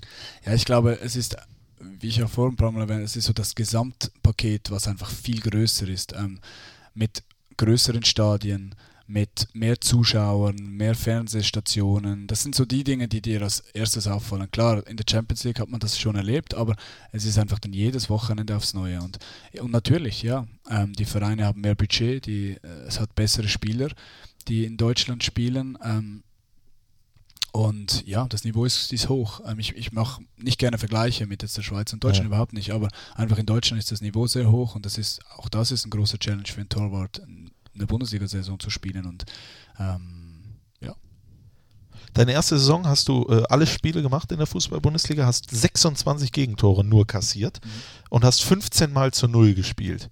Wenn du jetzt zurückblickst, würdest du sagen, da warst du schon sehr gut drauf. ja, das zu Null spielen hat ja nicht nur mit dem Torwart zu Ja. tun. Das hat Ähm, wir hatten damals das erste Jahr, wo wir, glaube ich, Dritte wurden, uns direkt qualifiziert haben für die Champions League. Ähm, da hat einfach alles gepasst. Da hat wirklich, ähm, wir haben einen unglaublich guten Fußball gespielt, wir hatten Selbstvertrauen, ein tolles Gefühl in der Mannschaft. Ähm, ähm, wenig, ich glaube damals wenig Verletzte auch. Ähm, also es hat einfach alles gepasst und darum hat man so eine Saison gespielt und dann war es für mich als Torhüter natürlich, ähm, habe ich auch meinen Teil dazu beigetragen, aber ähm, wenn natürlich eine Mannschaft so stabil vor einem steht, ist das auch für einen Torwart nachher einfach. Lucien Favre war der Trainer äh, dieser Mannschaft. Inwiefern ist es für dich eigentlich als Torhüter wichtig, wer, vielleicht ist wichtig die falsche Frage, aber ich bleibe trotzdem dabei, äh, das falsche Wort meine ich, wer da der Cheftrainer ist, weil du hast es ja selber gesagt, du hast deinen eigenen Torwarttrainer, du hast eigentlich dein eigenes Ding. Inwiefern bist du damit überhaupt in Berührung? Ähm, also es ist sehr wichtig, wer der Chefcoach ist, klar. Ähm, du hast die Berü also es ist ja nicht so, dass wir jetzt die ganze Woche in unserem stillen Kämpfchen sind und unseren eigenen Trainingsplatz haben, der so abgeschottet, wo wir so komplett abgeschottet sind. Nein, also die Gespräche mit dem Coach, jetzt ob das mit Lucien Favre sind oder auch nachher mit den Trainern, der, ähm, ich hatte immer intensive Gespräche, ähm, regelmäßige Gespräche auch, was auch wichtig ist, weil am Schluss ist ja der Trainer auch der, der sagt, ähm, Jan, ich möchte, dass, dass wir so und so von hinten rausspielen zum Beispiel. Ich möchte, dass in den und den Situationen, dass du das und das probierst. Also diese Sachen, die bespricht man dann schon mit dem Trainer, weil er ist, oder mit dem Staff allgemein, weil die sind die, die ähm, ja, die Taktik bestimmen oder mit der Mannschaft besprechen. Sie sind die, wo einen Stil vorgeben und ähm, da ist der Torwart heutzutage auch ein wichtiger Bestandteil. Wann gab es den Moment auf dem Feld oder auch abseits des Feldes, wo du gemerkt hast, das war die richtige Entscheidung, Borussia? Nach dem ersten Tag. Ähm, einfach, ich habe mich direkt, wo ich hierher gekommen bin, direkt wohlgefühlt. Ich habe, ähm, ja, die Leute haben mich super aufgenommen. Es war alles sehr warm, wo ich hergekommen bin, die, äh, mit den Fans, ähm, mit dem Club, mit der Mannschaft. Und ich habe diesen Wechsel ähm, nie beräumt. Nie. Warum, warum hast du dich eigentlich nicht dafür entschieden, in Mönchengladbach zu wohnen? Ähm, ich mag es sehr gerne, wenn ich nach einem Training einfach ein bisschen, ein bisschen wegkomme vom Stadion. Aber jetzt nicht nur, ich bin halt dann einfach ein Typ, der sehr gerne, also der auch die Zeit braucht, wo ich mal nicht über Fußball sprechen möchte, wo ich einfach so chillen möchte und einfach auch andere Dinge tun möchte. Und dann ist es für mich wichtig, dass ich nach dem Training jetzt Visier ist, ins Auto steigen kann. Dann habe ich so 25 Minuten Fahrt nach, ich wohne jetzt in, halt in Düsseldorf, tut ja. mir leid. Da bin ich geboren, also äh, muss ja nicht leid. Ja, dann, dann habe ich so diese 25 Minuten, wo ich auch vom Training runterkommen kann. Ich kann ein paar Gespräche führen vielleicht, irgendwelche sonstigen Dinge tun und ähm, dann komme ich an zu Hause und bin so abgeschaltet und kann dann mein Privatleben beginnen. Vielleicht machen wir es einfach so demnächst. Du kommst nach Gladbach und wir fahren ein paar Mal um Block, so 25 Minuten. Können wir sehr gerne machen. Ist auch eine schöne ja, und Stadt. das ist halt auch so. Ich, ich habe einfach in Düsseldorf direkt eine sehr schöne ähm, ja, Wohnung gefunden, die, die mir sehr gefallen hat und ich mich dann direkt auch dafür entschieden habe. Du wirst dich sicherlich daran erinnern, aber wir haben uns mal getroffen in Düsseldorf. Vor vier Jahren ungefähr ist es gewesen. Äh, da, äh, oh. Ja, ja, ja. Hattest Auf, du auch schon dieses rosa T-Shirt? Ja, nein, aber ein rosa Hemd. Aber da, steht mir das? Oder kann ich das tragen? Wow. Hervorragend, oder? Äh, aber ich hatte, nicht viele tragen, ne? Oder? Ja. ich hatte aber tatsächlich ein rosa Hemd, glaube ich, an. Okay. Ähm, und ich habe da auf der Köhe, da sind ja diese Bänke, wo man sitzen kann an dem, an dem ja, Wasser. Ja. Da habe ich gesessen. Auf einmal kamst du da alleine geschlendert und ich habe kurz überlegt, mache ich es wirklich? Spreche ich dich an für ein Foto? Weil ich mache normalerweise lasse ich den Leuten dann auch. Ich habe es aber gemacht. Habe nach Boah, einem Selfie war, gefragt. Hast du denn schon gesagt, in vier Jahren treffen wir uns für den Podcast? Habe ich nicht gesagt, aber du hast das Selfie mit mir gemacht. Ich habe es auch noch. Ich habe es auch bei Instagram gepostet vor ein paar Jahren. Oh, habe dich markiert, du hast es aber nicht geliked. So, das wollte ich dir jetzt mal mitgeben. Scheiße. Das Vielleicht wegen deinem rosa das hat mir wehgetan. Nein, kein Problem. Was ich kann damit, ich aber noch nachholen. Das, äh, das, wenn du das machst, dann bist du auch meine Nummer eins cool. im Leben. Ähm, was ich damit nur sagen wollte, ist äh, Fans. Ja. Die gibt es ja von Borussia Mönchengladbach auch sehr viele mhm. und sehr intensive und sehr leidenschaftliche. Das ist sehr gut, kann aber auch mal sehr negativ werden. Stichwort Kritik. Kritik an einzelne Spieler, Kritik an dir. Ähm, macht dir sowas zu schaffen? Negative Kritik? Wie gesagt, es kommt davon von wem. Ähm, also alles, was Medien zu, mit Medien zu tun hat, ähm, nein. Das ist, wie gesagt, wenn es eine eine Kritik ist, die, die Klasse hat, die ähm, einfach eine gute Kritik ist. Jan, heute habe ich dich, warst du nicht gut. Ich habe gefunden, deine langen Bälle, was auch immer, waren schlecht. Das Tor, was du bekommen hast, musst du halten und so weiter. Ähm, mit dem kann ich super gut umgehen, weil dann rede ich mit der Person darüber, ähm, sage ihnen meine Gedanken und dann weiß ich aber für mich selber, ich meine, ich als Torwart oder als Spieler weißt du ganz genau, okay, heute das war scheiße oder das war gut. Ähm, ja, dann gibt es auch Kritik, wo man, wo es einem ein bisschen schwer fällt, damit umzugehen, ist dann halt, wenn es einfach Kritik, also was heißt Kritik, wenn es einfach Sachen sind, die, die man nicht nachvollziehen kann. Ja, aber Jan, du kennst das ja, wir können ja hier offen sprechen, du hört, man hört das ja oft, ne? da wird gesagt, der hält die Elfer nicht, der ist, äh, kommt ja auch, hast du wahrscheinlich immer, der ist eigentlich zu klein fürs Tor, äh, der greift da nicht hin, äh, da wo, äh, der springt da nicht hin, warum springt er nicht dahin, warum bleibt er stehen und so weiter und so fort. Das kann ich mir schon vorstellen, dass, also ich würde da schon persönlich manchmal drüber nachdenken und dann muss ich gucken, wie kanalisiere ich das. Ja, also, die, also wir können mal ganz so einzeln durchgehen. Wir haben also die Zeit. Die, die, ja. die Sache mit dem zu klein sein, ganz ehrlich, Schwachsinn. Ausrufezeichen. Weil, ähm, wenn die Borussia einen zu kleinen Torhüter hätte, dann wären wir nicht in der Champions League gewesen, wir wären nicht Dritter geworden, wir wären nicht Vierter geworden, ähm, die Borussia wäre komplett zusammengestürzt. Ähm, also Schwachsinn, völliger Schwachsinn. Ähm, die anderen Geschichten es sind halt meistens Leute, die das auch sagen, die einfach noch nie im Tor standen. Das ist halt auch ein Punkt. Ich akzeptiere das, ich ähm, respektiere das auch, wenn mir jemand, ähm, wie gesagt, mich kritisiert, weil ich nicht gesprungen bin oder was auch immer. Manchmal habe ich mir selber gesagt, boah, da hat mir die Reaktion gefehlt, ähm, an dem muss ich arbeiten. Habe ich auch schon gehabt bei gewissen Situationen. Da finde ich dann auch, okay, du hast recht. Ähm, aber es ist halt einfach ein Unterschied, wenn du im Tor stehst und wenn du weißt, wie es ist, wenn die Bälle auf dich zufliegen und ähm, ja, aber wie gesagt, also easy. Ich, ähm, Hast du manchmal oder kommst du manchmal in Gefahr, vielleicht dann sogar Aktionismus zu starten, dass du denkst, weißt du was, beim nächsten Mal springe ich einfach noch hin, damit die wenigstens sagen, komm, ich wäre ich wär wenigstens Nein. gesprungen. Nein, mich, also das, diese Art von Kritik berührt mich in dem Sinn nicht so, weil ich meine, ich gehe mit mir selber sehr selbstkritisch um.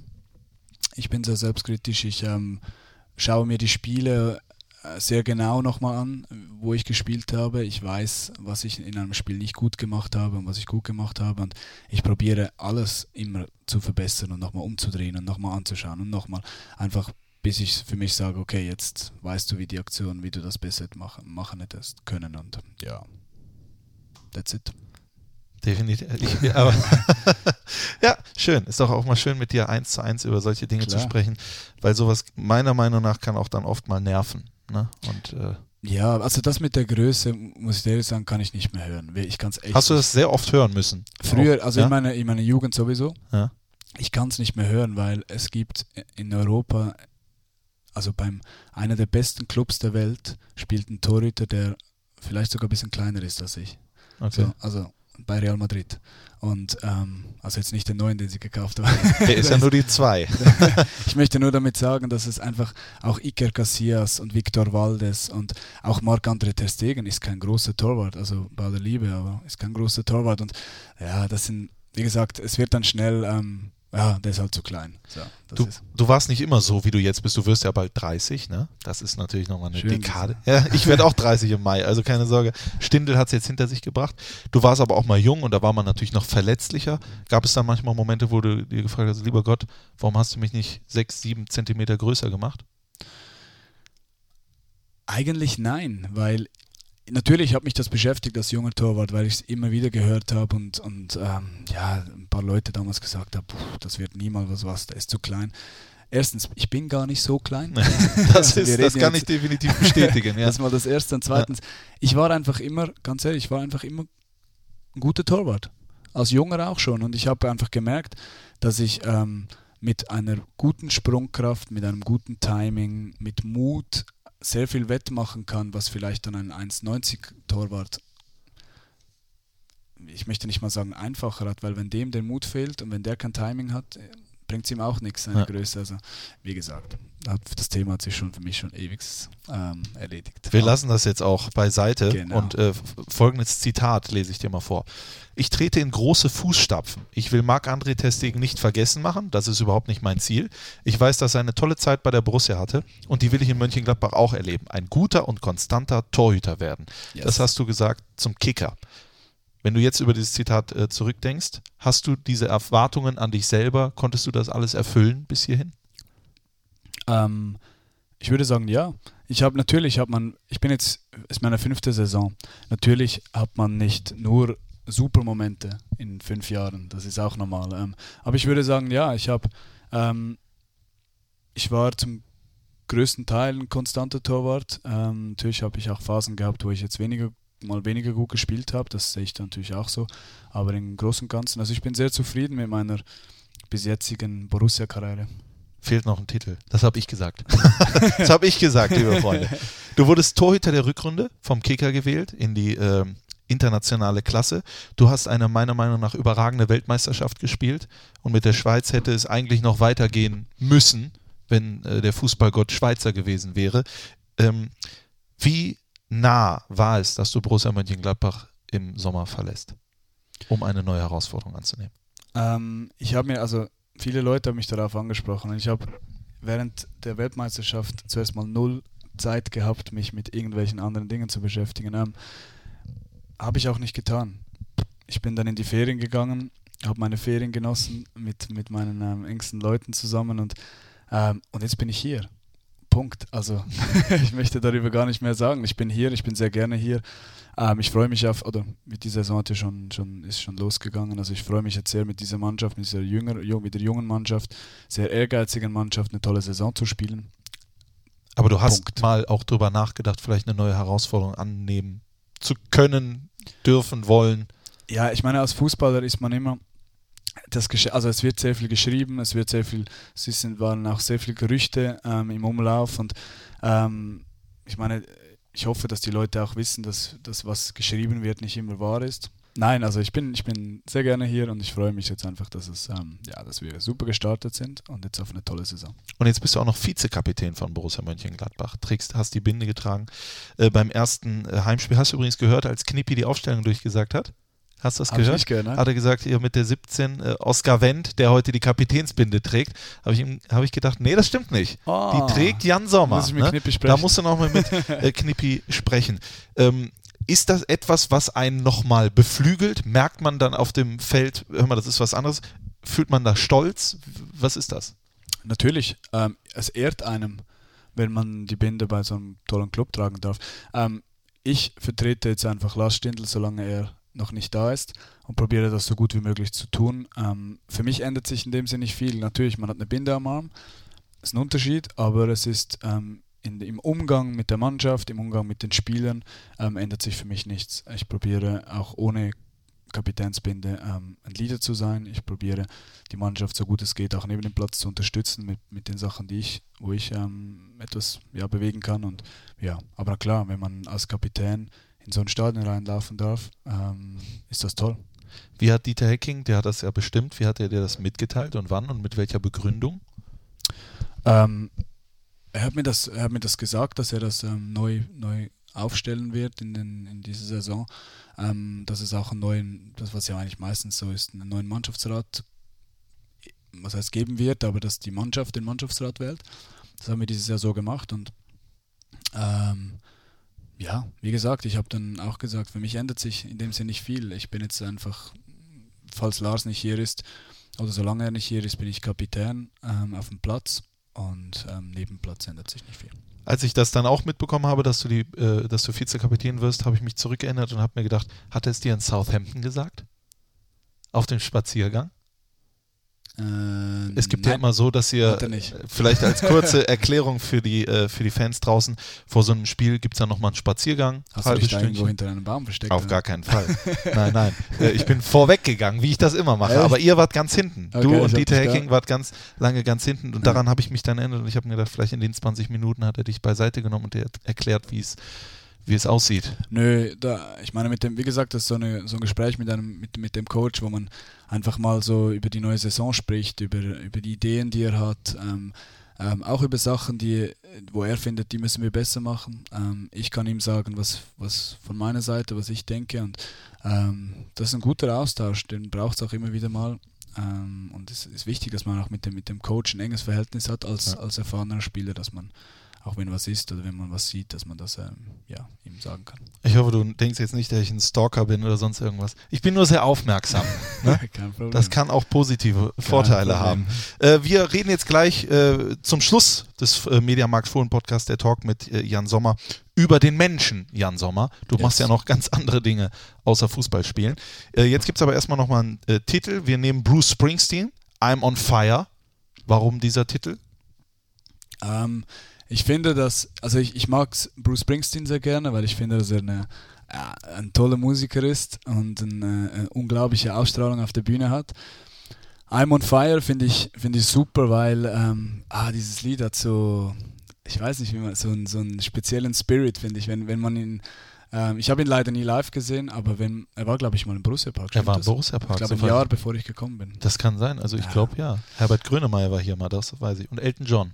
Ja, auch tolle Musiker. Ähm, nein, aber äh, wenn, wenn I'm on Fire, wenn der, wenn der, wenn der Gitarrist hinten das, das, das Intro spielt und ich glaube, zum Teil spielt er so das ganze Intro komplett durch den ganzen Song und er, er ist, steht da vorne alleine und singt und die Fans singen mit, einfach geil.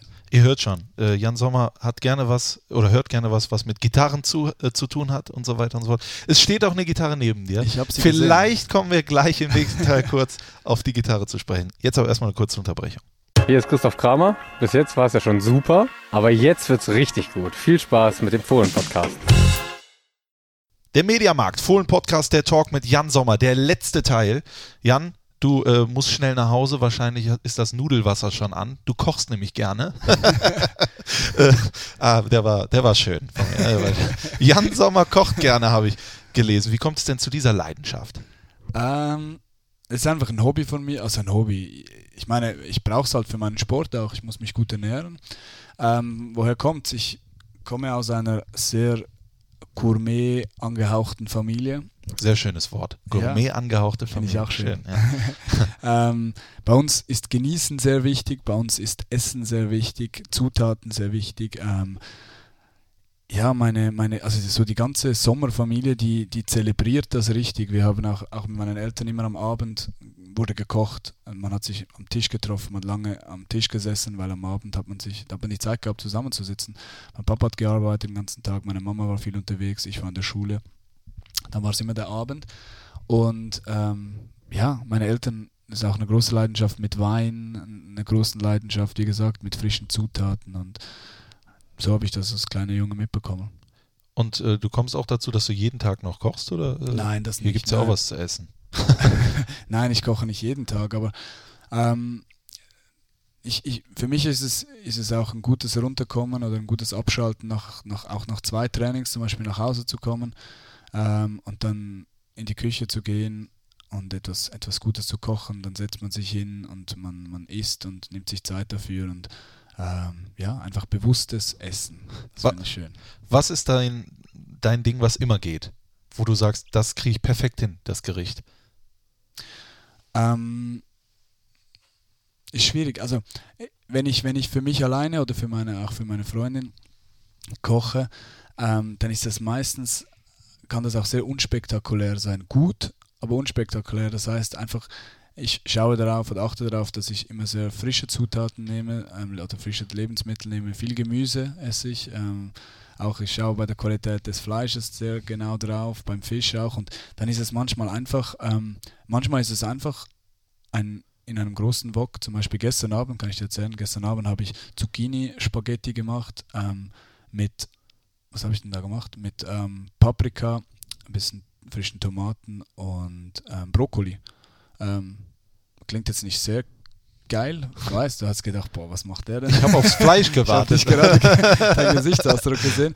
Aber ähm, ich, hab- ich mache das halt für mich so, dass mir das richtig gut schmeckt. Ein paar Gewürze, ähm, ein bisschen Olivenöl, frisches und dann, dann ist das schon mal für mich schon sehr nice. Du, du hast auch gesagt, Essen ist eine wichtige Grundlage für unser Wohlbefinden. Das Oh, heißt, ja, war unglaublich, ja. das heißt, wenn du schlecht isst, dann geht es dir auch nicht gut. Definitiv. Aber nicht nur, weil es mir dann, also weil ich ein schlechtes Gewissen habe, sondern einfach, ich glaube, der Körper gibt einem immer das zurück, was man ihm gibt. Und gerade in unserem, oder gerade im Sport, ähm, ist es einfach sehr entscheidend, oder für mich, ich denke so, kommt so auf die Details drauf an, halt, wenn ich meinem Körper gute Sachen gebe und in den richtigen Momenten die Dinge gebe, dass es, dass er mir das dann ich hoffe es. Also in den letzten Jahren hat es mir zurückbezahlt und ähm, ich fühle mich einfach dadurch gut. Und das muss aber jeder selber für sich selber entscheiden. Aber für mich ist das ähm, sehr wichtig. Du hast eine wunderschöne Freundin. Mit, äh, mit welchem Gericht hast du sie überzeugt von dir? Ah, ich habe ähm, ich habe es nicht mit Kochen probiert. ich habe es nicht mit Kochen probiert. Ähm, ja, aber ich habe natürlich auch, klar, mittlerweile schon sehr, sehr oft für sie äh, gekocht. Sie aber auch für mich. Also es ist so ein mal sie, mal ich. Und ja, aber überzeugen musste ich sie nicht mit Kochen. Habe ich es anders probiert. Selbstverständlich. Aber wie du es probiert hast, das behältst du für dich. Ich bin nicht wie diese argentinische äh, Frau, weißt, kannst Ah, dich am erinnern? Radiosender. Am Radiosender. Das war heftig. Das war sehr unangenehm, oder? Vielleicht für, als Erklärung, äh, während der WM oder in dem WM-Trainingslager oder so, Vorbereitung. Vorbereitung, ähm, hast du ein Interview gegeben für einen argentinischen Radiosender und die Dame wollte sehr viele schlüpfrige Sachen von dir wissen, unter anderem äh, beim Geschlechtsakt, ob du unten lieber liegst und so. Ja, das Ding war, ich, ganz ehrlich, ich fand es sehr amüsant, weil ich wusste, ich wusste so ein bisschen, was auf mich zukommt. Das ist, ein, ähm, ist einer der größten Radiosender von Buenos Aires und das ist ein Comedian, der das macht, okay. ein äh, argentinischer Comedian. Und ähm, die Frau ist die Moderatorin und er sitzt halt daneben. Und sie haben ja beide die Fragen gestellt und ja, ich habe mich darauf ein bisschen eingestellt, aber es war schon.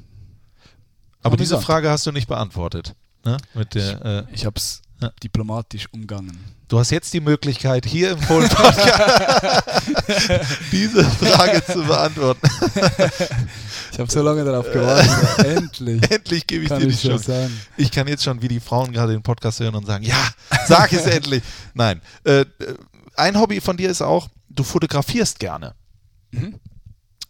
Was macht da der, den Reiz für dich aus? Also ich, ich muss dazu sagen, ich habe mit dem Fotografieren eigentlich auch angefangen, weil ich ähm, ja einen Foodblog habe, Genau, du, dein Essen fotografierst du wo auch. ich, ja, ähm, wo mir aber auch in der letzten Zeit so ein bisschen die Zeit dazu gefehlt Habe hat. ich gesehen. Aber, genau, ja. Sommerkocht.ch gibt es aber dennoch gute Tipps und Rezepte und Genau, auch schöne Fotos. Wir sind, ähm, ja, äh, es fehlt, ich, man kann halt einfach nicht alles machen. Und ähm, das macht mir sehr viel, hat mir auch sehr viel Spaß gemacht. Ähm, und da mit, mit dem Fotografieren angefangen und ähm, einfach gelernt, wie man, wie man Gerichte fotografieren kann, wie man Lebensmittel so fotografieren kann, dass es, dass es, dass sie schmackhaft aussehen. Und ähm, ja, so habe ich mit dem, mit dem Fotografieren angefangen. Ich würde sagen, man macht ein Foto und legt einen guten Filter drüber. Ne? Falsch. Falsch. Falsch. Gar kein Filter. Gar kein Filter. Und nein, es ist halt wichtig, wie man lernt, wie mit dem, mit dem Sonnenlicht, Tageslicht, Schatten, ähm, Darstellung. Ähm, ja, also es war für mich dann so auch so eine kreative Arbeit. Ähm, sehr, zeit, sehr zeitaufwendig, aber ähm, so konnte ich meine Kreativität oder kann ich meine Kreativität, äh, Kre Kreativität ausleben. Hast du dich dann auch schon mal mit Christian Verheyen ausgetauscht, unserem Clubfotografen? Hat er dir Tipps geben können? Hat er, mir, er hat mir Tipps gegeben, ja. Ich habe ihn, das ist jetzt auch schon länger her, ich habe ihn mal gefragt, auf, er, auf was ich achten soll, bei, gerade bei Food. Weil Food nicht, also Essen nicht, ähm, nicht einfach ist zu fotografieren.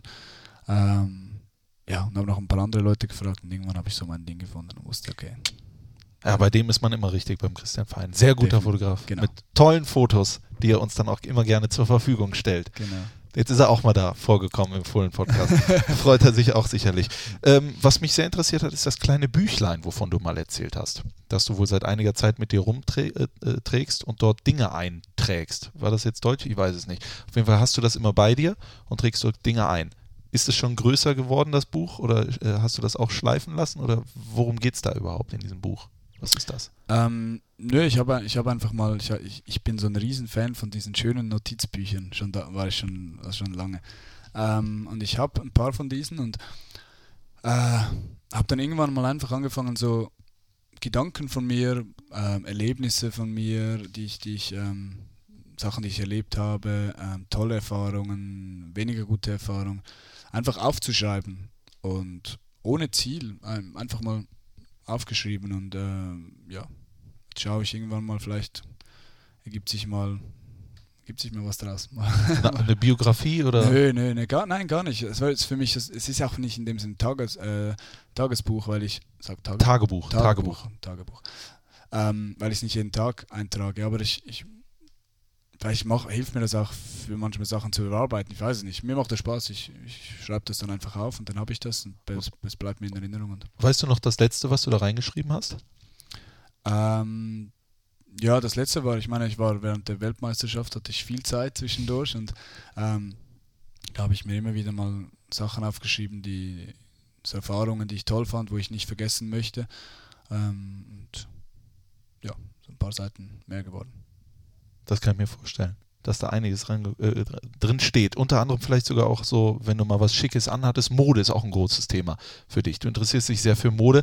Ich äh, kann es ja sagen, du siehst hervorragend aus. Du hast jetzt gerade so Trainingsklamotten an und trotzdem Vielen siehst du Dank. viel, viel besser aus als ich mit meinem rosa. Äh, Das ist, der Podcast hat sich schon gelohnt für mich. ja. Genau, der hat sich definitiv gelohnt. Gelohnt. Du hast mit Sicherheit auch immer mit sehr viel oder bekommst sehr viele äh, Komplimente. Ich möchte es aber gerne mal umdrehen. Äh, wenn einer sehr gut aussieht, wenn einer sehr talentiert ist, wenn er, sich einer gut kleidet, wenn einer ein gewisses Selbstvertrauen hat und sowas, dann kann das auch sicherlich auch mal Schwierigkeiten mit sich bringen, oder? Gab es sowas irgendwie? Mobbing oder äh, hinterm Rücken reden oder dass man gedacht hat, ah, der ist sowieso von oben herab oder sonst irgendwas? Weißt du, diese Dinge, die du, also danke für diese Komplimente, aber ich, ich selber sehe das, also mich interessiert das in dem Sinn gar nicht so, weil ich, ich interessiere mich normal für Mode, ich interessiere mich so für Mode, dass ich sage einfach, ich möchte mich wohlfühlen, wenn ich rausgehe, ich habe so Dinge, die mir gefallen. Und ähm, ja, also natürlich hat man immer wieder mal in, in der Schule oder so mal, mal, mal Leute gehabt, die einem weniger gemacht haben, aber ähm, ich mache mir darüber nicht so viele Gedanken. Also ich, ich fühle mich wohl, so wie ich bin. Und ähm, ja, Das ist doch das Wichtigste. gehe gut durchs Leben. Würdest du denn sagen zu dir selber, dass du gut aussiehst? Das ist mal eine Frage. Ja, ich für mich selber, wenn ich in den Spiegel schaue, jeden, also an einem Morgen, wenn ich rausgehe, sage, okay, Jan, so kannst du rausgehen. Ja, Aber vorher erstmal eine Schicht Nivea-Creme auftragen, natürlich. ne? definitiv. Das mache ich übrigens De- auch seit definitiv. Jahren und kriege kein Geld äh, von Nivea, aber sehr gute Produkte. Wenn du da mal was übrig hast. Dann Ne? be- besorge ich dir die. Ähm, aber wahrscheinlich machst du auch, sobald du morgens aufstehst, das, was viele machen, Musik an. Jetzt sag Sel- nicht nein. Selten. Okay. Echt selten. Weil, weißt du was? Weil? Ich, bin- ich, heute ist noch nicht so lange her, habe ich mir auch mal überlegt, es macht eigentlich gar keinen Sinn, was ich jetzt gerade sage. Aber wenn ich am Morgen aufstehe, brauche ich irgendwie Ruhe. Jetzt kann man Okay. sagen, ja, du hast ja in der Nacht auch Ruhe gehabt, aber keine Ahnung, ich, wenn ich am Morgen aufstehe, möchte ich so am Anfang, ich mache meistens, ich mache alle Fenster auf ähm, und ich finde es dann irgendwie schön, dann hört man draußen die Vögel, es ist so, man hört so das, das, das Morgendliche, die, man merkt, die Leute wachen auf, die Leute gehen arbeiten, irgendwie brauche ich dann keinen Bruce Springsteen, der mir Morgen die, wenn ich dann ins Auto setze, mich setze, dann ist es was anderes, dann brauche ich ihn. Aber das bedeutet auch im Umkehrschluss, du schläfst mit geschlossenen Fenstern. Ja, Warum? Ja, weil mega- da, wo ich wohne, ähm, sagen wir es mal so, Ist es dann laut? könnte es laut werden. Okay. Könnte es laut werden. Aber kannst du das? Ich kann das nicht. Ich kann nicht mit geschlossenem Fenster schlafen. Ich brauche die Luft, egal wie kalt es ist. Ja, ja, ich habe bei mir im, im Gebäude gibt es keine Rollläden, Okay. weil ähm, es ein sehr altes Gebäude ist und darum habe ich Vorhänge. Das heißt, wenn ich das Fenster aufmache, ja, diese Luft kommt nicht wirklich rein, weil davor, Okay. also ich habe es zu. Das ist, ja, hör mal, das sind auch viele kleine Details, die dann auf einmal steht morgen in der Zeitung, Jan Sommer schläft bei geschlossenem Fenster. Ist ein wichtiges. Das ist ein wichtiges Detail heutzutage in dieser, Klar. in dieser verrückten Welt. Klar. Was aber viele wissen von dir, das ist kein Geheimnis, ist einfach die Liebe zur Musik. Ja. Nicht nur hören, sondern auch selber spielen, singen. Du nimmst, oder hast du Get- Gesangsunterricht genommen? Oder Nehme ich immer noch, ja. nimmst du immer noch? Nehme ich immer noch. Ja, hervorragend. Und Gitarrenunterricht und sowas.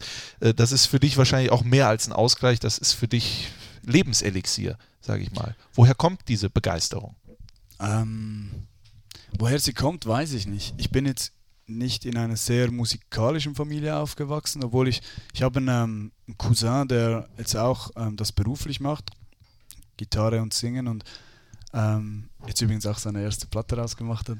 Wie heißt sie gerne? Wer Max, Max. Apollo Ja? nennt er sich. Ähm, Wie heißt der Song?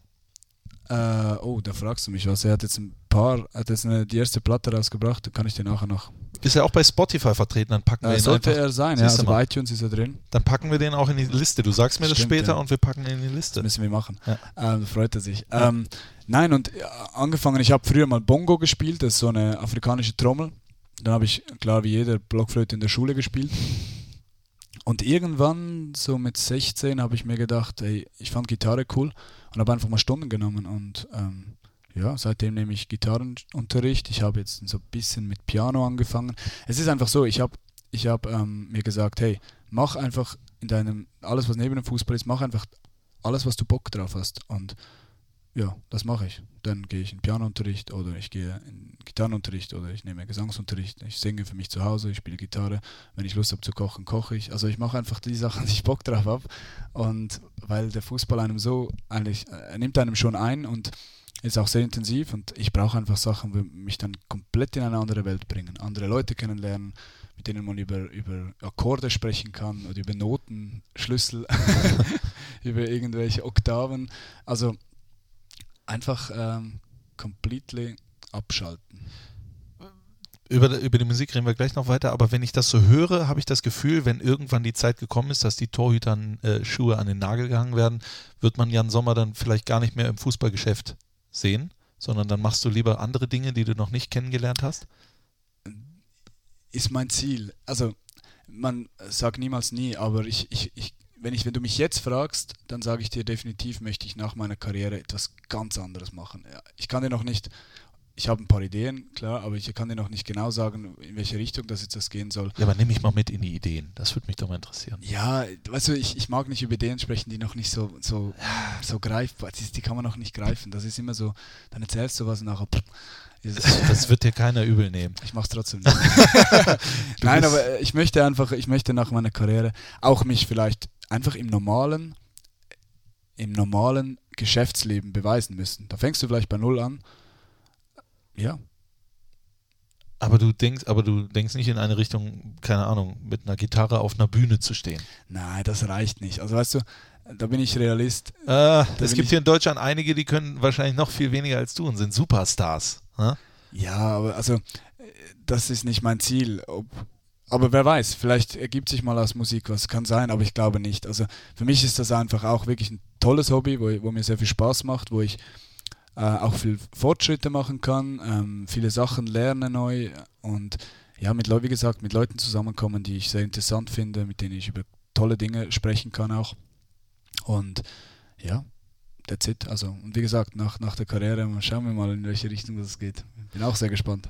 Aber die Karriere beendest du bei Borussia? Ja, das ist auch so immer. Ich meine, ich habe damals gesagt, es wäre für mich auch mal schön in meiner Karriere mal noch zurückzugehen, vielleicht. Zum FC Basel. Genau, okay. ähm, aber man weiß es nicht in einer Karriere. Ich möchte das auch nicht sagen, dass ich sicher mal zurückgehe, weil irgendwann, glaube ich, mit 34 sagt vielleicht der FC Basel auch, pff, jetzt. Wir wollen nicht gar nicht. Ich weiß nicht. Nein, wie gesagt, ich mache mir da null Gedanken drüber. Ich bin einfach, ich lebe im Hier und Jetzt und freue mich jetzt einfach auf diese Saison. Weißt du, worauf ich mich freue? Auf einen Song, den ich äh, gehört habe. Pass mal auf auf Vorbereitung dieses äh, Podcasts, weil das der beste Song, korrigiere mich, wenn es falsch ist, den du auf Gitarre spielen kannst, ist von REM, Losing My Religion. Ist das richtig? Oh, mm, nein. Wirklich nicht? Also ich habe den mal gespielt, aber das ist schon länger her. Ganz ehrlich, jetzt wird es aber schwierig, weil das habe ich bei deiner Nivea-Seite nachgelesen. Oh, da muss ich mit denen sprechen. Da, da steht Losing. Ich habe es jetzt ausgedruckt, den Text. Kannst ah. du das nicht noch?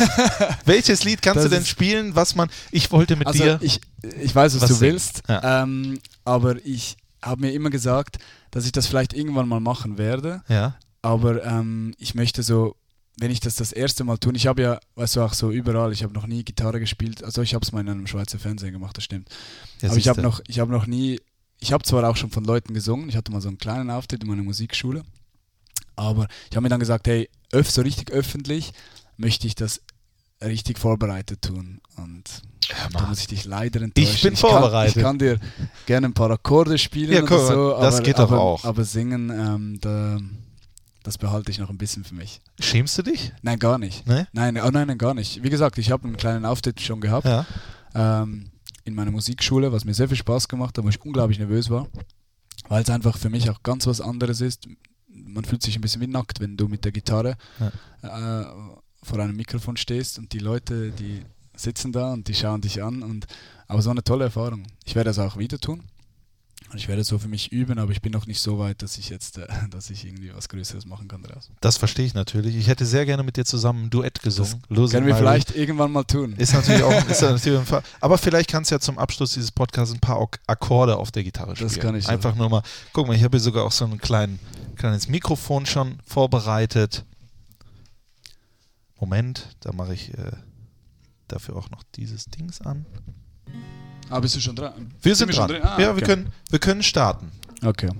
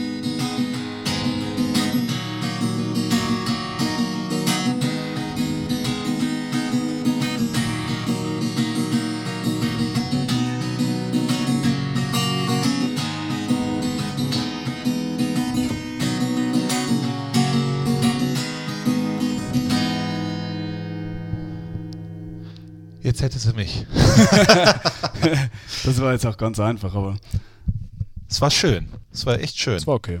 Jetzt dazu, that's me in the corner. genau. That's me in the spot. Das wäre was. Das machen wir beim nächsten Mal. Das können wir Das gerne machen wir machen. beim nächsten Mal. Dankeschön, Jan. Sehr wir sind gerne. durch. Das war der Mediamarkt Fohlen Podcast, der Talk mit Jan Sommer. Das letzte Wort, die, letzte, die letzten Worte gehören dir. Du kannst jetzt einfach mal irgendwas sagen, was du schon immer mal sagen wolltest. Ähm, vielen Dank für diesen Podcast, hat mir sehr viel Spaß gemacht. ähm, und ich wünsche uns jetzt einfach als Borussia-Familie eine tolle Saison mit vielen schönen Ereignissen, vielen Highlights, vielen positiven Highlights und am Schluss ja mit einfach mit vielen tollen Heimspielen im Borussia Park, tolle Stimmung und dir wünsche ich ja gute nächste Podcast-Partner und Dankeschön. hat Spaß gemacht. Und dir wünsche ich eins, bleib unbedingt so, wie du bist. Dankeschön, Definitiv. das werde ich probieren. Dankeschön für eure Aufmerksamkeit und bis zum nächsten Mal. Auf Wiederhören.